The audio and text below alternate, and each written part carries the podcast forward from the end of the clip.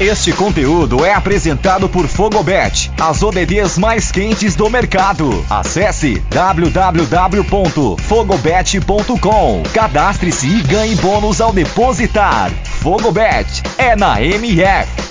Fala galerinha, aqui é o Lele, está no ar mais um MF no Mundo, falando tudo que aconteceu nessa semana de Champions, definido os semifinalistas da temporada 2021-2022.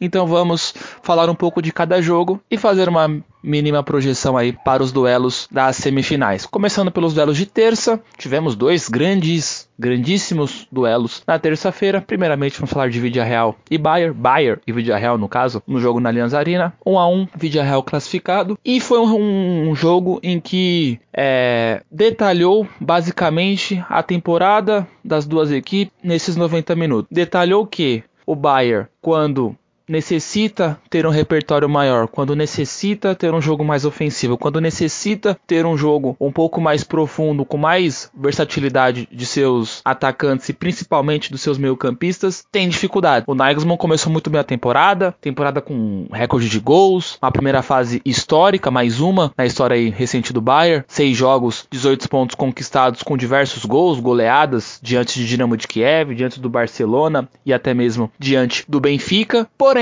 de dezembro até abril, né, até o momento, o Bayern vem numa decadência. O Bayern vem fazendo partidas muito limitadas. O Bayern só é líder da Bundesliga mais por incompetência das equipes que briga pelo título com ele do que propriamente por méritos dele. O Bayern vem tendo tropeço, o Bayern vem fazendo poucos gols.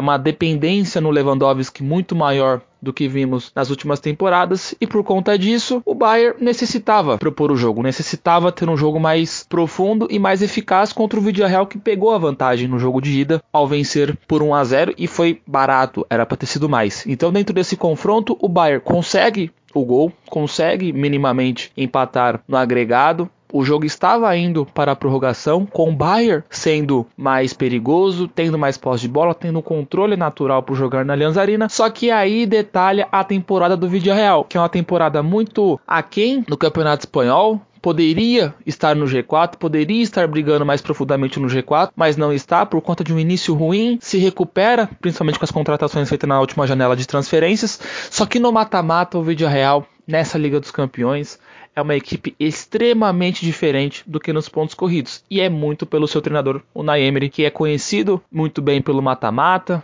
né, multicampeão pelo Sevilha em Europa League e agora fazendo sua melhor campanha na história é, de sua história na, na Liga dos Campeões. Então, se um lado esse jogo retratou muitas dificuldades que o Bayern vem tendo é, dos últimos meses ofensivamente, do outro lado, o Vídeo Real retratou nesses 90 minutos a sua força em duelos mata-matas, de suportar uma pressão contra uma grande equipe que tem o melhor jogador do mundo, que é um dos artilheiros, inclusive até marcou gol nessa partida com o Lewandowski, porém, ali, no contra-ataque excepcional, o Villarreal acaba fazendo o gol da classificação. Então, parabenizar o Villarreal, é uma das equipes, né, é, nessa temporada no futebol europeu na questão positiva e vai muito forte aí em busca de sua primeira final. Vale lembrar que o Vídeo Real, a última vez que o Vídeo Real disputou uma semifinal foi na temporada 2005-2006 contra o Arsenal e acabou sendo eliminado ali naquele fatídico pênalti do Riquelme que ao perder deu a classificação para os Gunners. E agora falamos um pouco mais de Chelsea e Real Madrid, Real Madrid Chelsea no Bernabéu. Ao meu ver, o melhor jogo na temporada europeia. Tivemos grandíssimos jogos na temporada, em jogos de Premier League, em jogos de Liga dos Campeões, já tem jogos de Europa League, jogos bem interessantes, mas ao meu ver, é uma questão até simples e objetiva que esse foi o melhor jogo na temporada europeia até o momento. Foi o jogo entre Real Madrid e Chelsea. Um jogo com muitas va é, variações, com muitas alternativas. E um jogo que demonstrou que esse Real Madrid, por mais que, por mais que teve a força de se recuperar mais uma vez, já tinha se recuperado contra o PSG, virando a partida em 10 minutos com 3 gols do Benzema, novamente se recupera após um 3 a 0, mas é um Real Madrid que demonstrou muitas fragilidades, muitas fraquezas.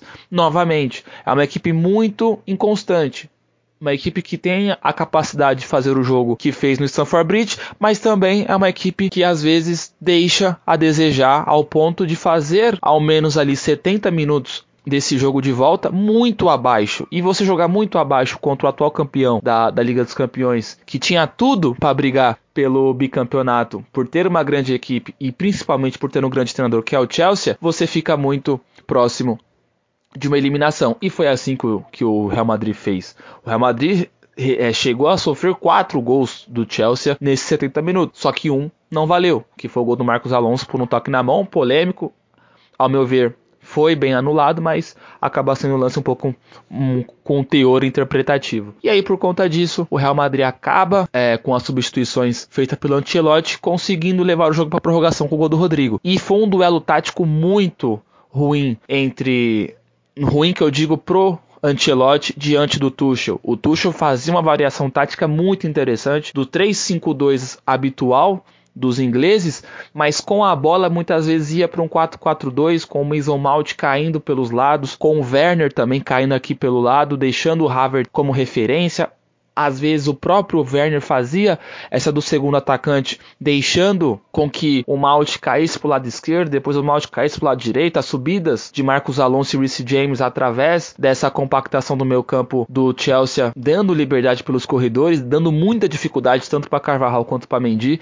Então foi um duelo tático em que o Chelsea foi superior, ao meu ver, pro, basicamente no jogo inteiro, porém na individualidade novamente o, o Real Madrid conseguiu ali se encontrar e retomar a partida, que foi num passe genial do Modric pro gol do Rodrigo. E aí na prorrogação, o Chelsea teve mais oportunidades, o Chelsea teve mais condições de gol, porém, na individualidade do Vinícius Júnior, foi um lance já cantado, o Reece James fez uma boa partida, mas o Reece James deu muito espaço pro Vinícius Júnior, e dentro desses momentos de espaço do Vini na partida, ele conseguiu encontrar o Benzema, que acaba fazendo o gol, aliás, Benzema que não fez uma grande partida como tinha feito com o PSG, mas novamente decisivo, com certeza aí, ao lado do Salah e Lewandowski, candidatíssimo à bola de ouro dessa temporada. Mas é isso, Real Madrid 2, Chelsea 3, por mais que o Chelsea tenha vencido, por conta aí do agregado de ter vencido o jogo da ida por 3 a 1 Real Madrid em mais uma semifinal de Liga dos Campeões. Vai lembrar que o Ancelotti é, chega à sua oitava semifinal. Apenas um treinador tem mais semifinais que o Ancelotti e é justamente dele que queremos falar agora sobre os jogos de quarta, começando por City e Atlético de Madrid. E aí vou dar um resumão. Foi basicamente todo o inverso que, que os treinadores têm como características. Foi um Simeone que foi para cima de um Guardiola que se recuou que foi o roteiro inverso da primeira partida, com o Guardiola indo para cima e o Simeone se recuando. Tá certo que o Guardiola não se recuou os 90 minutos como o Simeone fez no Etihad, é importante salientar isso. Porém, vimos um modelo de jogo adotado pelo City muito, mais, muito, mais, muito raro, que foi esse modelo um pouco mais defensivo, priorizando ali é, o modo conservador e tentar ao máximo esfriar o jogo esfriar o ímpeto espanhol que aumentou muito ali ao longo do segundo tempo. Classificação, ao meu ver, por mais de um segundo jogo um pouco instável, para mim merecida. Creio que nos, nos 180 minutos quem mereceu mais a classificação foi o City. E parabenizar né, o Atlético de Madrid que dentro de um duelo em que ele estava visivelmente desfavorecido tecnicamente, até mesmo taticamente, e até mesmo por momentos, de um lado temos o líder da Premier League contra uma equipe que briga a toda rodada para ter uma folga dentro do G4 do Campeonato Espanhol, é, você sai desse confronto com um agregado de 1 a 0 é méritos muito aí para o Simeone, parabenizar, porque o Simeone novamente jogou de igual para igual com o Guardiola da mesma forma que aconteceu em 2016, só que em 2016, quando o Atlético de Madrid elimina o Bayern de Munique, o Simeone saiu vitorioso e nesse caso o Guardiola aí tem a sua teve a sua revanche em cima do argentino, mas um duelo bem interessante aí, City e é, Atlético de Madrid. Vai lembrar que Real enfrenta o City aí na próxima fase. E o adversário do Vídeo Real que falamos anteriormente é o Liverpool, que fez um jogo bem interessante contra o Benfica, um jogo em que o Benfica é, mostrou é, o porquê né, estava entre os oito melhores dessa Liga dos Campeões. Muitos né, lamentavam, lamentaram a eliminação do Ajax por, pelo Ajax ter mais potencial do que o Benfica nessas quartas de finais, independentemente que ele enfrentasse, e supondo o confronto entre Liverpool e Ajax, realmente, ao meu ver, seria um confronto até mais interessante do que esse de Benfica e Liverpool, só que foi um duelo extremamente é imprevisível. Foi um duelo extremamente previsível. No jogo, no jogo em Lisboa, o Benfica ficou muito mais próximo é, de fazer mais gols do que propriamente o Liverpool que fez o 3 a 1 O Benfica perdeu muito mais oportunidades do que o Liverpool perdeu. O Liverpool foi mais eficaz, mas, mas o Benfica também não deixou a desejar. E no jogo do Anfield, a mesma coisa. O Benfica fez 5 gols para valer 3. Então foi impressionante o poder ofensivo. Tá certo, temos que salientar que o Liverpool estava com alguns jogadores aí reservas aí priorizando até essa disputa intensa, insana pela, pelo título da Premier League. E vale lembrar que no último, na última rodada da Premier League o Liverpool empatou com o City e com esse empate as coisas para o Liverpool continuam vivas, continuam extremamente é, possíveis da conquista da orelhuda lá na Inglaterra, porém a não vitória no Etihad faz com que o Liverpool tenha que se concentrar ainda mais em seu rendimento da Premier League. Então, por conta disso e por ter feito uma vantagem de dois gols diferentes, Klopp fez algumas modificações e modificações que, querendo ou não, acabou também ajudando o Benfica a fazer um bom jogo. E aí, dentro desse bom jogo, o Benfica é, deu um trabalho para a equipe do Liverpool, mas com uma noite inspirada do Firmino, 3 a 3 Liverpool classificado. E agora, para encerrar, pessoal, fazer uma mini projeção. City Real Madrid, ao meu ver, City favorito. O Real Madrid tem 13 Champions, é o maior clube do mundo e principalmente o maior clube dessa competição, mas vejo o City um pouco mais confiável, principalmente defensivamente. O Real Madrid vem tendo muitas questões instáveis. O Real Madrid vive momentos nas partidas em que o adversário com, domina completamente a equipe espanhola. A equipe espanhola e não é um domínio apenas ali no limite. É um domínio muito é, considerável, fazendo com que a equipe tenha como o Chelsea teve. Oportunidades e oportunidades de ampliar o placar, podendo até ter feito 4 a 0 no Bernabéu. Então, por conta disso, o City não dá tanto espaço, não dá tantas é, oportunidades assim para o adversário. Então, por conta disso, eu vejo um City favorito, mas aquela questão é um favoritismo. Falando de porcentagem, 55 a 45. Até acho uma porcentagem considerável, mas não acho aquela porcentagem que coloca o City como extremo favorito. Mas vejo sim o City favorito. E no duelo de Liverpool e Vídeo Real, para mim, a mesma porcentagem, 55 a 45%. O Liverpool vive uma fase diferente.